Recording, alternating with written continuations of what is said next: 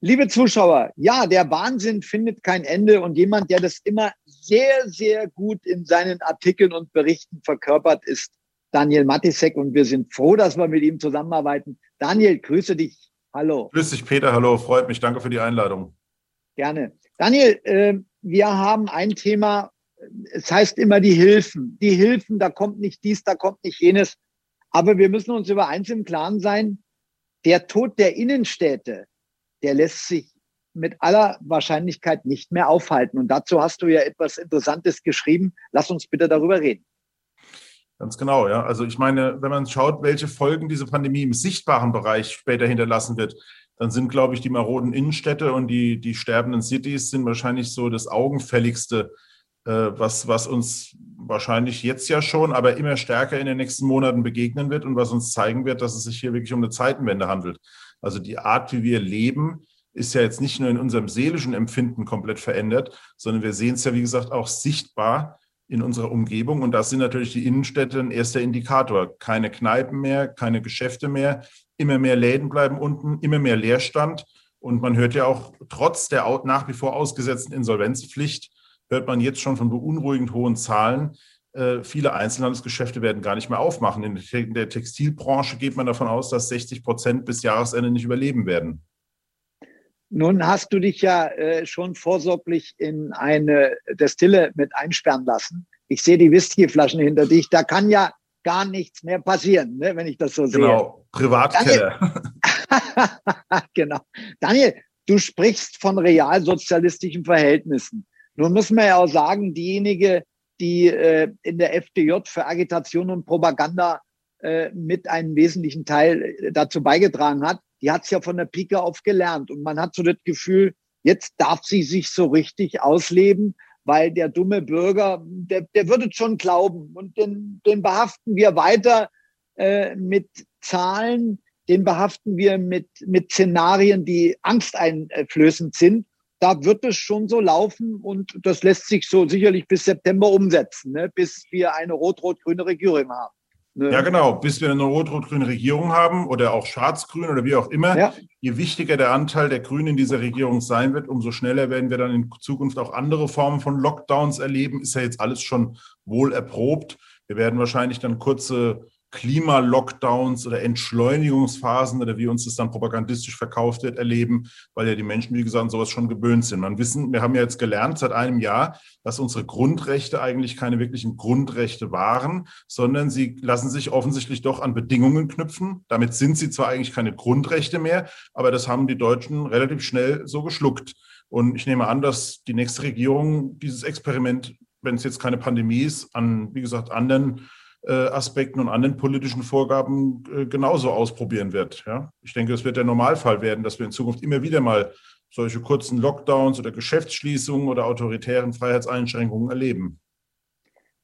Kommst du eigentlich mit dieser Wortfindungsphase noch klar? Gerade eben gelesen, Ruckzuck-Lockdown, Brücken-Lockdown, äh, äh, Inzidenzen, äh, dann dies und jenes, äh, R-Wert und ich meine, wir werden ja mit Informationen überschüttet und es ist erstaunlich, äh, dass es dann einen Mann gibt, äh, den äh, Präsidenten der Ärztekammer, der Herr Reinhardt, der jetzt erst brandaktuell verkündet, die Politik ist bei Corona im Blindflug.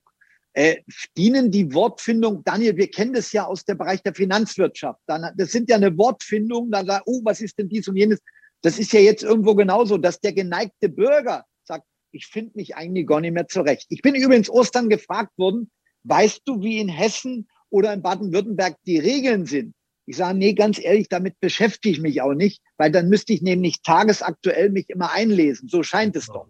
Ja, also wir haben ja, genau, das Wording ist in der Tat mittlerweile, kann man sagen, einfach nur äh, euphemistisch aufgeladen, propagandistisch und noch nicht mal besonders clever, muss man sagen, ähm, äh, ausbaldowert um überhaupt die Menschen gewissermaßen bei Laune zu halten. Aber ich frage mich auch, wer soll denn auf diese ganzen äh, Metaphern da noch ein, äh, reinfallen? Am Anfang hieß es, du erinnerst dich, im November äh, ein zweiwöchiger kurzer Wellenbrecher-Lockdown. Daraus wurde dann der knallhart Lockdown, dann der mega knallhart Lockdown, dann äh, hieß es äh, jetzt, was war Laschets Formulierung, Brücken-Lockdown. Jetzt mhm. heute habe ich gerade gelesen, jetzt will Merkel doch wieder einen Total-Lockdown, vorhin gerade für zwei Wochen. Ich weiß nicht, welche Bürger lassen sich denn überhaupt noch so eine Nase rumführen. Nach fünf Monaten Lockdown, Peter, in denen wir immer wieder von Etappe zu Etappe weiter vertröstet wurden, sollen jetzt ernsthaft nochmal zwei Wochen den großen Durchbruch bringen. Ich meine, wer glaubt an sowas noch? Und es ist genau wie du gesagt hast, äh, mit den Worten wird im Prinzip nur, sag mal, äh, gute Laune oder gute Miene zum bösen Spiel gemacht. Es wird, äh, es werden Durchhalteparolen in die Welt gesetzt. Und äh, letzten Endes äh, geht es immer nur um andere Worte für Freiheitseinschränkungen, für immer autoritärere Maßnahmen und dass wir uns immer mehr von dem Leben entfernen, das wir früher hatten. Daniel, kannst du dich äh, an, an, zurückblickend in der deutschen Geschichte daran erinnern, ich spreche nach 45, dass gesunde Menschen in ihren Grundrechten, das Recht auf Arbeit, das Recht auf Reisefreiheit, äh, das Recht äh, der körperlichen Selbstbestimmung und Unversehrtheit, äh, dass die dermaßen eingeschränkt wurden, dass ihnen diese Rechte genommen wurden. Und dieses, dieses perfide, dann zu sagen, ihr bekommt einen Teil der Rechte zurück, wenn ihr euch impfen lasst, Dabei muss jeder, Daniel, der überlegt, muss ich sagen, Moment mal, Mutation greift bei einer normalen Grippeimpfung dann weniger. Äh, bei Lanz, ich äh, sage das immer wieder, wenn korrektiv zuschaut, 6. April 2021, eine Wissenschaftlerin, die sagt, jetzt ist bereits erwiesen, 20 Prozent der Geimpften geben das Virus weiter. Äh, die Wahrscheinlichkeit, dass diese Quote höher wird, mit einer Mutation ist natürlich gegeben. Wir wissen jetzt nach, nach äh, wissenschaftlicher Erkenntnislage noch nicht, wie schaut es nach einem Dreivierteljahr aus. Es kann nicht sein. Wir wissen aber auch nicht, wie schaut es denn äh, mit äh, Wirkungen aus, äh, die körperliche Befindlichkeiten bis hin zu schweren Krankungen oder Tod mit sich bringen können, mittelfristig und langfristig. Und wenn man dann hört, Daniel, dass gesagt wird, äh, von einem Gesundheitsminister, den ich, den ich ja nur noch als Lachnummer bezeichnen kann. Der Kerl ist ja total überfordert. Wenn, Daniel, wenn das ein Fußballspieler wäre, sag, nimm ihn vom Platz, leise, wirf eine Decke drüber, wäre schon längst ausgewechselt. Aber der dann sagt, äh, ich kann mir vorstellen, dass Geimpfte dann wieder äh, ohne Testung ins Lokal einkaufen gehen oder reisen können. Daniel, äh, das ist doch, ich, ich, als, jetzt bin ich journalistisch nicht so weit wie du, aber ich kann es doch bloß mal als verrückt bezeichnen. Ja, also äh, vor allem verrückt ist bei Spahn eben auch, dass er mit zuverlässiger, äh, man kann sagen mit hundertprozentiger Treffsicherheit innerhalb weniger Wochen immer das genaue Gegenteil behauptet von dem, was er vorher gesagt hat.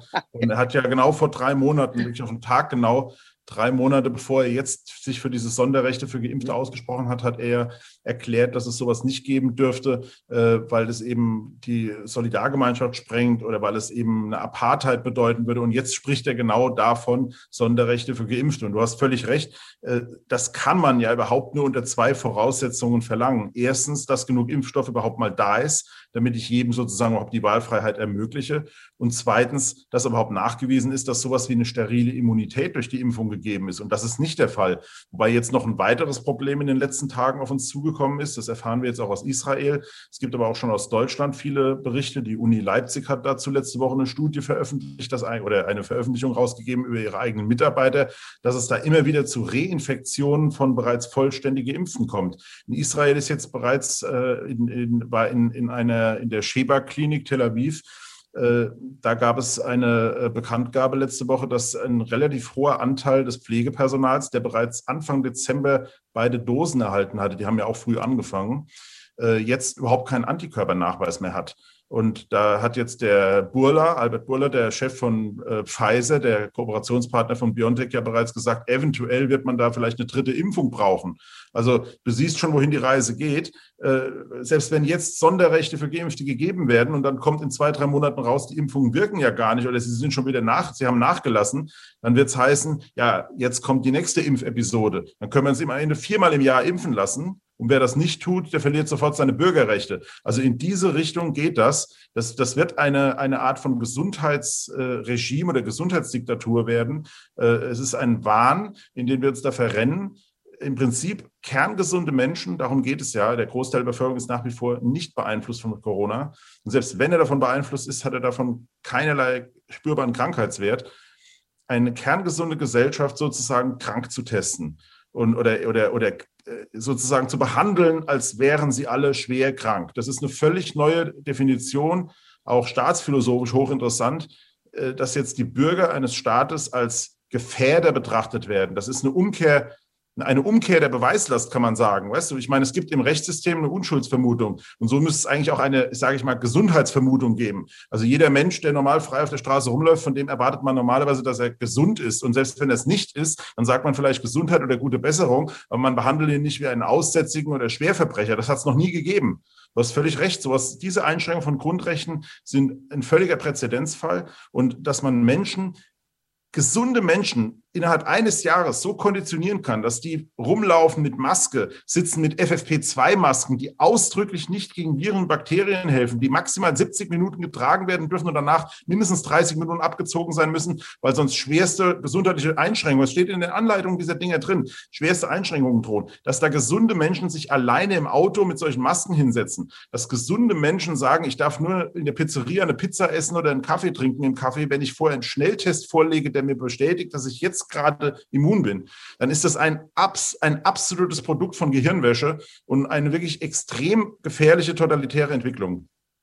Vollkommen richtig. Und äh, Daniel einflächend, ich muss immer sehr auf die Worte achten für Korrektiv und für Faktencheck. Wir bestreiten ja nicht, dass dieses Covid-19 zu schweren bis tödlichen Krankheitsverläufen führen kann. Ganz genau. Und, und schon gemacht hat, keine Frage aber wir müssen die Relation, die, die, äh, die äh, Kollateralschäden, die jetzt entstehen, darum geht es. Und Daniel, genau. du bist ja heute, wenn wir um Meinungsfreiheit reden, du musst ja letztlich jedes Wort und jeden Text musst du dir überlegen, denn es gibt ja Menschen, die, äh, die, die von staatlicher Seite, die zwar keine offizielle Legitimation haben, aber sie kriegen Geld, sie kriegen Unterstützung, Korrektiv und andere, die schauen genau hin und sagen, Faktencheck. Oh, da ist ja ein Wort und, und, und. Bloß wenn es danach gehen würde, da dürfte man die Tagesschau und Tagesthemen und Klaus Kleber und andere dürfte man gar nicht mehr anschalten, äh, wenn es danach genau. gehen würde. Äh, Daniel, mir kommt es manchmal so vor, wir beide haben ja noch den eisernen Vorhang erlebt. Mir kommt es so vor, wenn ich mir das so anschaue, ich war auch oft in der DDR, in Leipzig, in Ostberlin. Weißt du, wenn ich mir so die Schlangen vor den Geschäften anschaue, jetzt äh, dann kommt man so vor wie äh, die Ostblockstaaten äh, vor der Wende. Äh, genau. Äh, das sind so Dinge, das, weißt du, wenn ich manchmal sage, sag mal, ey, die stehen vor dem Drogeriemarkt, äh, da ist draußen Bibbern, oder hier, Daniel, den Bäcker kennst du bei uns, da haben wir schon Kaffee getrunken. Da stehen die, da stehen die früh oder sonntags früh stehen zehn Leute davor, vier Grad minus stehen so da. Die Wahrscheinlichkeit, dass sie einen Schnupfen holen, ist wesentlich größer. Natürlich alle äh, konform, schön eingepackt. Und da sagen wir, mein Gott, was habt ihr für eine Gehirnwäsche? Merkt ihr nicht, wo das hier hingeht?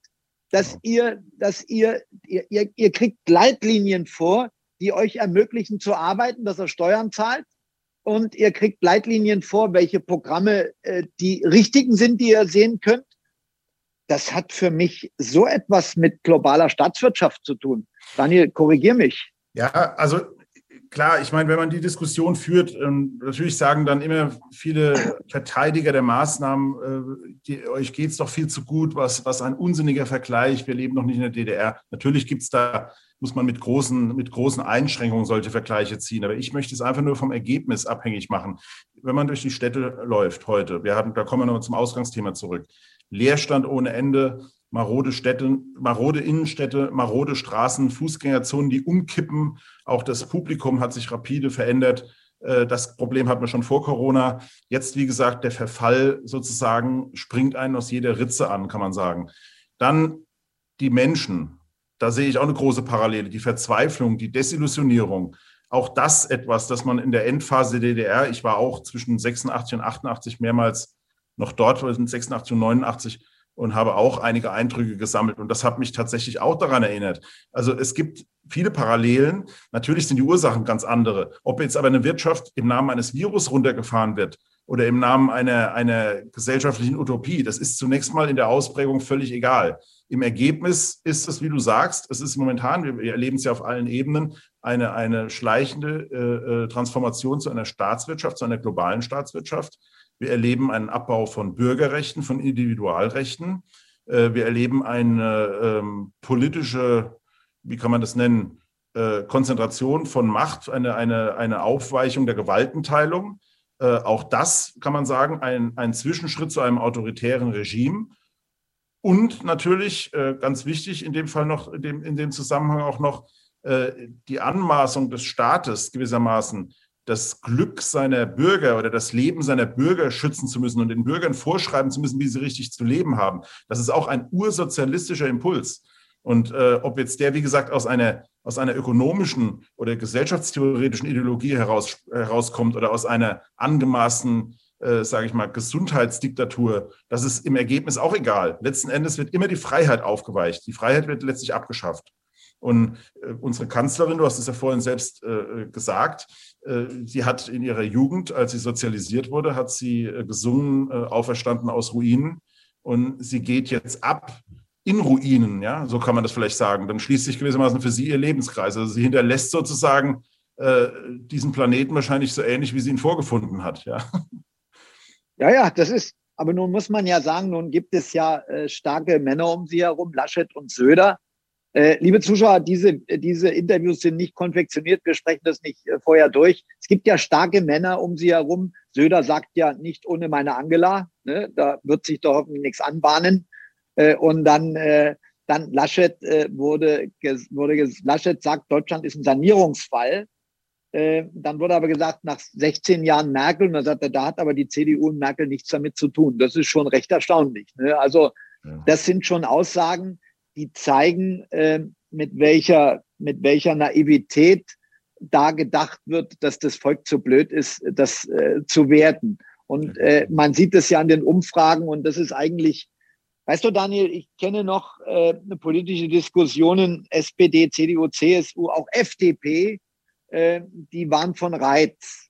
Die waren wirklich gut, das konntest du verfolgen. Heute, wenn du im Bundestag, wenn du mal so eine Debatte mit anhörst, da geht's also bloß um Diffamierung, um personifizierte Beleidigungen und nicht mehr zum Wohle des Landes. Es ist eigentlich, es ist eigentlich zum Heulen, wenn man sieht, der Niedergang FDP, ja, kannst du auch nicht ernst nehmen den Niedergang der SPD. Wir haben ja zwei Vorsitzende, äh, da kannst du zwischen Not und Elend entscheiden. Und äh, du hast die CDU, CSU, wo du sagst, sag mal, äh, habt ihr keine anderen Player?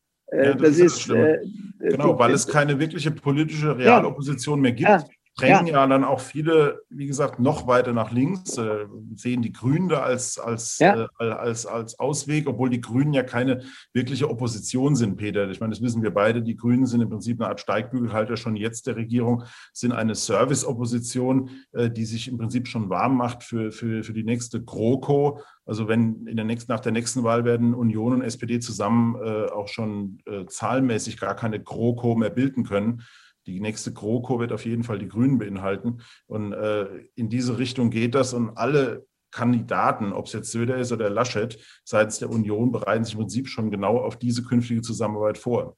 Und äh, ich wollte noch einen Satz vorhin sagen zu dem, was du, was du mit den mit Korrektiv und Faktenfinden und Meinungsfreiheit und so weiter gesagt hast. Das ist übrigens auch natürlich ein Hinweis darauf, dass wir uns weiter in Richtung eines tatsächlichen Staatssozialismus bewegen, weil diese, das, das war vorhin noch in der Aufzählung, hat das gefehlt äh, das ist überhaupt, finde ich, noch am ehesten der, der, der Vergleich zur DDR, dass wirklich hier ein Konglomerat aus Staatsjournalisten, aus Hofjournalisten, aus Regierungsbütteln, der Verwaltungsapparat sowieso eine, ein Klima der Einförmigkeit erzeugt, das wirklich alle abweichenden Meinungen sozusagen planiert und, und einebnet. Und es wird, das sozusagen das Fenster des Sagbaren wird immer weiter verkleinert. Ich meine, wir erleben auf allen Ebenen diesen, diese, diese Verschiebung oder diese, diese, diese Unterdrückung der, der Meinungsfreiheit. Denk an den Fall jetzt äh, mit dem Berliner Torwart. Das war zwar jetzt auch nur eine Kleinigkeit. Denk an Thomas Berthold. Äh, du hast ihn ja interviewt vor, vor kurzem wieder. Es gibt so viele Beispiele inzwischen fast jeden Tag, wo wir, wo wir mit wirklich konkreter Zensur und Unterdrückung von anderen Meinungen konfrontiert sind. Und es tut sich dagegen nichts. Es gibt keinen Aufschrei. Die Bevölkerung nimmt das einfach so hin. Und es wird jeden Tag die Freiheit auch auf dieser Ebene immer weiter eingeschränkt. Und am, im Ergebnis sind wir immer da, wo wir aber, wo, wie gesagt, wo Merkel ihren politischen Ausgangs, äh, Ursprung ihres Lebenswegs genommen hat, wir sind wieder in einer Art real existierenden Sozialismus. Und äh, meiner Meinung nach ist es schon sowieso schon wahrscheinlich viel zu spät, jetzt noch äh, äh, dagegen etwas tun zu können. Ein Großteil der Bevölkerung sieht das Problem noch nicht mal, wenn ich mir die Umfragen anschaue. sofern, die, sofern denen zu trauen ist, äh, ist es ja tatsächlich so, dass die meisten noch eher Hurra schreien und, und weiter im Gleichschritt Marsch äh, äh, ins Elend marschieren. Ja? Also weiter immer mehr für Lockdown. Äh, die Regierung, Grüne, wie gesagt, stärkste Partei. Also was soll man mit diesem Volk eigentlich noch anfangen, wenn sie wirklich es nicht anders wollen? Ja? Äh, ich äh, stimme dir dazu. Und, aber wir haben den Hoffnungsschimmer, Daniel, weil das sind viele Menschen, die bei uns dabei sind und die anderen sollen aufwachen. Äh, ich frage mich manchmal, ist, ist das Volk zu naiv oder zu dumm? Ich, das, das mag jetzt hart klingen, aber es ist einfach so. Ja. Und äh, wenn ich mir diese arglistige Täuschung anschaue, äh, liebe Zuschauer, deshalb erwähne ich nicht äh, Daniel Matisek, der weiß es, das Grundgesetz wird durch, durch Nichtregierungsorganisationen und Stiftungen ausgehebelt. Und zwar in ganz einfacher Form. Es gibt diese Amadeo Antonio Stiftung Kahane, äh, da werden Hunderttausende und Millionen reingeschossen. Und das sind nachher die Moralapostel. Die schauen nach, was sagbar ist. Dann mhm. gibt es andere, die sagen, Momente mal, wenn du hier etwas sagst gegen 2015, dann bist du ethisch und moralisch nicht tragbar. Also schließen wir dich gesellschaftlich aus. Das und so wird Punkt für Punkt, genau. wird ohne das Grundgesetz zu verändern. Das sagt doch, ich meine, die Dunja Hayali, die ist ja so dreist, sagt im Morgenmagazin, Sie haben selbstverständlich bei uns die Meinungsfreiheit und Sie können alles sagen. Und dann lacht sie und sagt, Sie müssen nur mit den Konsequenzen leben.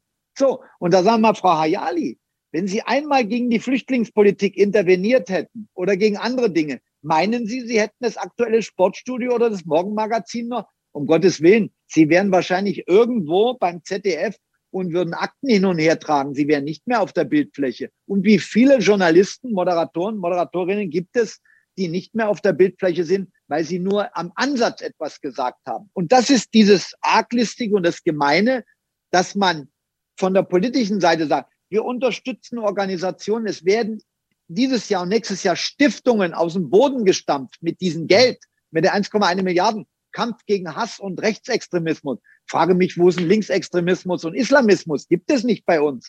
Und das ist das, wo man einfach sagt, da werden die Politiker was die machen an uns, ist ein Verbrechen. Es ist ein Verbrechen und das, du hast recht, das, man kann es nicht eins zu eins mit der DDR oder 33 vergleichen, aber die Ausgangssituation und die Wirkung innerlich, was deine, deine Psyche und Physis angeht, ist dasselbe, weil viele Menschen fühlen sich zerstört. Weiß nicht, wie dir das geht, aber du kannst viele Menschen ansprechen. Herr Matisek, Sie haben ja recht. Ja, aber genau schauen Sie mal, ich arbeite doch im Krankenhaus ja. oder ich bin dort oder mein Mann hat eine Tischlerei. Was ja. glauben Sie? Oder wir haben die Bäckerei. Da müssen wir, ich, ich sehe es doch bei uns, äh, Daniel, da sind so viele Dinge dabei. Das sind, das sind so kleine Dinge. Da hole ich aus. Peter, da kann ich ja. dir Geschichten erzählen. Äh, ja. eine, eine, langjährige frühere Freundin, die mit mir zur Schule gegangen ist, die ist mittlerweile, ich möchte jetzt den Namen nicht nennen, aber die ist mittlerweile sehr ähm, einflussreich im, im ähm, TV-Show-Business und hat, ähm, hat viele Künstler unter Vertrag und mit der war ich jahrelang immer eng befreundet, auch auf Facebook. Und sie hat mich irgendwann entfreundet. Das war nach 2015. Das sind ja dann diese ganzen äh, sagen wir auch so diese, dieser Riss durch die Gesellschaft gegangen zum ersten Mal. Diese ganzen inneren Säuberungen, Säuberungen haben sich da vollzogen. Und dann hat die mir, die hat mich dann gelöscht und hat gesagt, ich möchte aber weiterhin mit dir natürlich privat befreundet sein, aber hab bitte Verständnis äh, bei dem, was du schreibst. Das könnte mir in meinem Beruf schwer schaden. Ja, also das ist so ein ganz typischer Fall. Oder Leute nehmen dich auf die Seite und sagen, eigentlich haben, haben sie mit allem, was sie schreiben, recht, aber ich kann das ja so nicht tun. Oder sie kommen und sagen, willst du nicht mal was da und da zu schreiben? Du bist ja eh sozusagen der Front. Das ist dann so die Haltung, Hannemann, geh du voran, also ich bleib dann lieber im Hintergrund. Ja, ja, ja. Weißt du, so, so, also ja. es ist ja meistens so, du kennst den Spruch, der Zuruf gegen den Strom zu schwimmen, der erfolgt immer vom sicheren Ufer aus. Ne? Genau. So, so ist, ist, das gut. hier auch. Aber ja. ich habe damit auch gar kein Problem. Wir haben ja diese Rolle frei gewählt. Ja. Und, äh, aber Fakt ist, viele Menschen denken wie wir, aber trauen sich nichts mehr zu sagen. Und das ist ein typisches Merkmal einer unfreiheitlichen Gesellschaft. Und es ist ja auch so, Peter, das Ganze entwickelt eine Eigendynamik. Das wird ja in schleichenden kleinen Schritten immer weiter vorangetrieben. Und das ist dann dieses Jahr vielleicht dieses Tabu seit letztem Jahr Black Lives Matter ja. jetzt nochmal, äh, sagen wir, 30, 40 Begriffskategorien äh, äh, intoxiziert worden, die jetzt auch nicht mehr genannt werden dürfen, äh, nicht mehr thematisiert werden dürfen. Äh, in der Schweiz gab es jetzt gerade einen Skandal, weil irgendwie bei abgeschalteten Mikroton, Mikrofonen Tontechniker beim Spiel Basel Vaduz äh, irgendwas erzählt hat von wegen, äh, schick mal den Bananenpflücker da aus dem Bild oder so. Also der, der, der hat das natürlich äh, gesagt äh, im, im Glauben, ihm hört niemand zu. Und jetzt wird der Mann, obwohl er wie gesagt dort vom, vom Staatsfunk kommt, äh, an die Wand gepappt. Also ich meine, wohin soll das führen? Es wird eine, es ist wirklich eine Inquisitionsstimmung inzwischen. Und was du vorhin sagtest, nochmal kurz darauf zu kommen mit dem Wording, also die Begriffe, die, die hier gebraucht werden nicht nur die, die Begriffsverwirrung und nicht nur die Propaganda beim Begriff Lockdown, sondern auch die Begriffsverschiebung und die, das Füllen von deutschen Worten, von alten, angestammten deutschen Begriffen mit völlig neuen Inhalten ist ja ein Teil dieser, sage ich mal, dieser Verleumdungs-, dieser Diffamierungskampagne. Du gehst sozusagen hin und bezeichnest etwas als rechtsradikal, als populistisch, als, als, als äh, rassistisch oder als diskriminierend, als fremdenfeindlich. Und dann brauchst du gar nicht mehr den Beweis anzutreten, äh, was eigentlich inhaltlich daran rassistisch, rechtsextrem oder sowas sein soll. Die Etikettierung genügt. Und äh, wenn man, wenn man äh, sich schaut, es gab in keiner Diktatur jemals aus Sicht der Diktatur eine Einschränkung der Freiheit, der Meinungsfreiheit. Auch in der DDR gab es Meinungsfreiheit. Und äh, niemand hat damals, äh, also wenn du, wenn du Teil, wenn du Teil des Apparats warst, haben die dir auch gesagt, du darfst doch schreiben, was du denkst. Und die, die Meinungsfreiheit praktiziert haben, das waren aber dann keine anderen Meinungen, das waren ja Kriminelle. Das heißt, das mhm. waren dann äh, Umstürzler, das waren Konterrevolutionäre, das waren imperialistische Klassenfeinde. Im Dritten Reich waren es Volksschädlinge. Also die Etikettierung der Andersdenkenden und die Kriminalisierung der Andersdenkenden ist ja sozusagen der erste Schritt, um sie mundtot zu machen. Und genau das erleben wir ja hier auch. Anstelle einer inhaltlichen Auseinandersetzung einfach eine Stigmatisierung und Ausgrenzung. Und für diejenigen, die das vorantreiben, bleiben natürlich die Verhältnisse immer gleich. Die sagen, ja, natürlich haben wir Meinungsfreiheit. Ich kann zwischen ARD und ZDF wählen. Ich kann zwischen, zwischen Süddeutscher und Zeit oder FAZ wählen oder Tagesspiegel. Aber wie, wie groß dann tatsächlich noch die Meinungsfreiheit ist innerhalb dieses begrenzten Spektrums, das ist natürlich eine andere Frage. Und äh, ein Problem haben wir natürlich bei den freien Medien alle, da gehört die Hallo Meinung auch dazu und auch die anderen Portale, für die ich arbeite und schreibe. Wir werden leider natürlich auch nur von einer gewissen Echokammer wahrgenommen, weil diese Stigmatisierung schon sehr weit vorangeschritten ist. Meine, du erlebst das selbst natürlich auch. Wir erreichen auch hier, wenn wir miteinander sprechen, ich sage jetzt mal zu 95 oder 99 Prozent leider ja nur Menschen, die im Prinzip schon unserer Meinung sind, sonst würden sie wahrscheinlich gar nicht zuschauen. Man muss es leider mal so sagen. Und das ist die, sozusagen diese, diese äh, Breitenwirkung fehlt, weil erfolgreich diese Mauern aufgezogen wurden, weil man erfolgreich ausgegrenzt hat und stigmatisiert hat. Du kannst ja, eigentlich würden wir ja für diejenigen unsere Arbeit machen müssen, die wir überzeugen wollen, die wir abholen wollen. Aber wir kommen zu vielen von denen gar nicht mehr ran, an die gar nicht mehr ran, weil die von der Regierung, von solchen Stiftungen, von, von der sogenannten Zivilgesellschaft von vornherein auf Kurs gebracht werden, sagen, du spiel nicht mit den Schmuddelkindern, trau dich bloß nicht so weit aufs rechte Feld, sonst bist du gleich selbst mit am Pranger. Das ist das Hauptproblem heute. Du kommst ja gar nicht mehr in die Vielfalt rein, die es eigentlich bräuchte, um die Menschen zum Nachdenken zu bewegen. Ja?